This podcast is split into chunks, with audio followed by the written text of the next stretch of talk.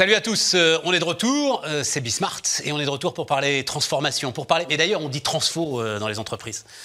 Je ne sais pas si on prononce d'ailleurs le mot transformation. C'est la transfo. Et la transfo, mais on va y venir. C'est sans doute le cœur de vos préoccupations. C'est en tout cas le cœur de- des préoccupations d'énormément de chefs d'entreprise. Il y a un avant, après le Covid hein, sur cette histoire de transfo. Et donc, on va parler de ça avec Isabelle Desrosiers. Salut Isabelle. Bonjour. Et avec Jérôme Lazare. Bonjour euh, Jérôme. Vous Stéphane. êtes donc tous les deux cofondateurs d'un cabinet qui s'appelle Ideo Scripto. Juste un mot, Ideo Scripto, ça. Et vos idées s'écrivent. Et vos idées s'écrivent. C'est en quoi? C'est en, c'est en Volapük C'est en. c'est- c'est- c'est- C'est euh, en train de chercher un nom pour pouvoir déposer. Voilà. D'accord, C'est- euh, au Voilà, bout de la c'est ça. 25e fois, on arrive à un truc comme ça. Sans, sans signer un chèque de 100 000 euros à une entreprise qui va faire ça pour vous. Voilà. Bon. Euh, casser les codes de la transfo. C'est globalement, hein, c'est l'objet, euh, j'ai l'impression, de votre démarche. Euh, votre démarche, alors initiée depuis combien de temps d'ailleurs euh? 18 ans. 18 ans. Voilà, 1er décembre 2004. Ah, dis donc. Ah oui, donc on va pouvoir parler un petit peu de l'accélération de, Tout à fait. Ça a sacrément évolué. casser les codes de la transfo. alors. Alors, casser les codes de la transfo, je ne sais pas si on casse les codes de la transformation, mais en tout cas, on a essayé de casser les codes de la manière de le traiter et d'accompagner les entreprises dans la transformation. Euh, en fait, Ideoscripto, il y a 18 ans, c'est né d'un- d'un constat et puis d'une rencontre. Le constat, c'était simple. Moi, je venais du monde de l'événementiel. Euh, on nous consultait pour faire la présentation des plans stratégiques. Avant, il y avait les, les, entre, les cabinets conseils en stratégie qui avaient fait le quoi, le quand, le combien, le quand, le comment, etc. Et puis la- la- la- la- l'agence faisait euh, le waouh, on va dire, pour résumer. Mais on s'est aperçu qu'il manquait un truc. Pourquoi? À aucun moment, on se posait la question du pourquoi. Pourquoi la transfo Pourquoi les gens se transforment? Pourquoi on doit se transformer maintenant? Pourquoi? Et la deuxième chose, bah, c'est la rencontre avec Isabelle. Euh, Isabelle, euh, c'est une femme. Elle est nord-américaine, parce qu'elle est québécoise. C'est une artiste, une designeuse. Voilà. Donc j'ai amené du On est nord-américain quand on est québécois, euh, Isabelle Ah ouais, clairement. Ah ouais. Oui, oui, clairement.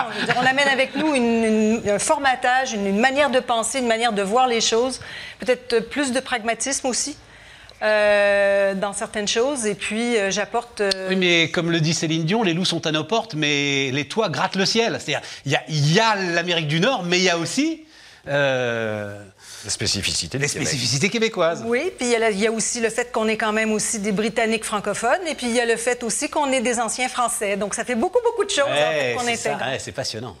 Et justement, Ça, il- il- ça donne, tu crois que ça donne un, un- un spectre plus large euh, à la réflexion, à la création à- Oui, je pense qu'il y a quelque chose aussi parce que c'est peut-être aussi parce que c'est un. Là, je parle du Canada en général. C'est un peuple calme, mais qui est assez gourmand, qui est, qui est assez curieux en fait, qui, qui aime aller euh, assez facilement à l'innovation et aux idées et tout ça. Donc oui, peut-être que ça apporte quelque chose. Ben, toute en tout cas, ça donne une différence sur le marché français, ça c'est sûr. Et oui, et puis leur impact en France est incontestable. Donc quand vous regardez euh, quand même la, la petitesse de cette population et l'importance et l'impact qu'elle a depuis des décennies euh, en France, vous vous rendez bien compte qu'il se passe quelque chose. C'est pour ça qu'il faut créer, euh, alors et vous parlez de séminaires mémorables, mais il faut créer un espèce de moment euh, qui va poser l'ensemble euh, du processus? Oui, j'ai envie de dire, sur- surtout, c'est d'amener les gens à explorer la transformation autrement. Et l'événementialisation, comme tu le dis, nous y aide. C'est-à-dire que si on se limitait à euh, un petit PowerPoint et puis des post-it, ça suffit pas. D'amener les gens à explorer. en- en- ça fait 18 ans qu'on existe, mais donc les tout premiers trucs qu'on avait essayé, euh, Isabelle ayant une grande expérience de la théâtralisation des magasins, de faire l'experience room, c'est-à-dire comme dans le studio, on crée euh, la vision de ce qu'allait être la transformation. Et donc les gens jouaient avec, s'appréhendaient. euh, et, et cette interaction avec bas, tout ça. Vas-y, raconte, raconte, raconte, Voilà. raconte, Isabelle. Les choses qui se passent, qui viennent du terrain. Donc, euh, on a effectivement un espace qui est, qui, qui- qui est scénarisé, je dirais. Et donc, on a à la fois quelque chose qui est du message descendant, donc une question posée, qui dit voilà euh, tel sujet, comment, quoi, pourquoi.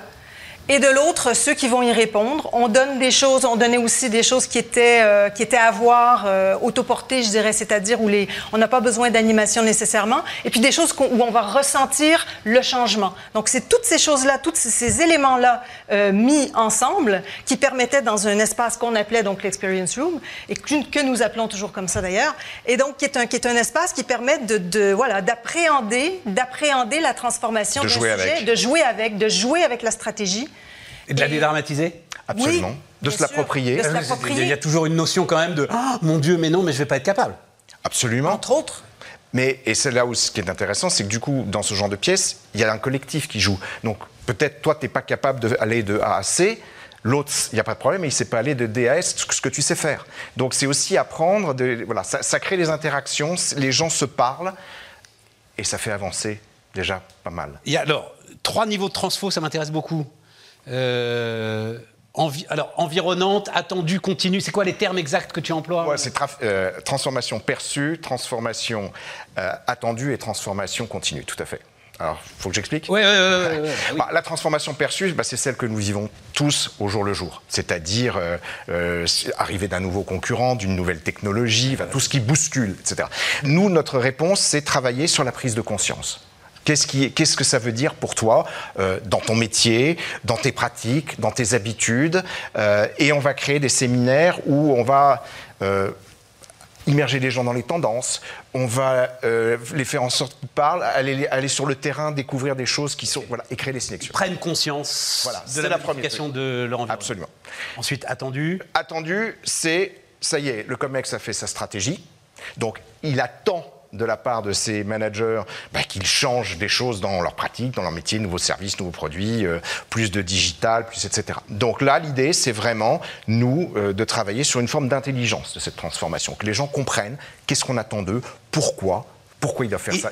Ouais. Idéalement, je vais peut-être poser la question à Isabelle, idéalement, la transfo attendue doit être quand même un peu, un peu influencée par la perception première qu'il y a eu des changements de l'environnement. Bien sûr. Clairement. Et voilà. En fait, Elle chaque fois, qu'on, chaque fois qu'on progresse en fait hein, dans ce qu'on, ce a dit là, c'est qu'on on embarque toutes les fois toutes les, les, les- les tru- les choses précédentes. Exactement, Hein, c'est-à-dire qu'on en- à chaque fois. Absolument. Exactement.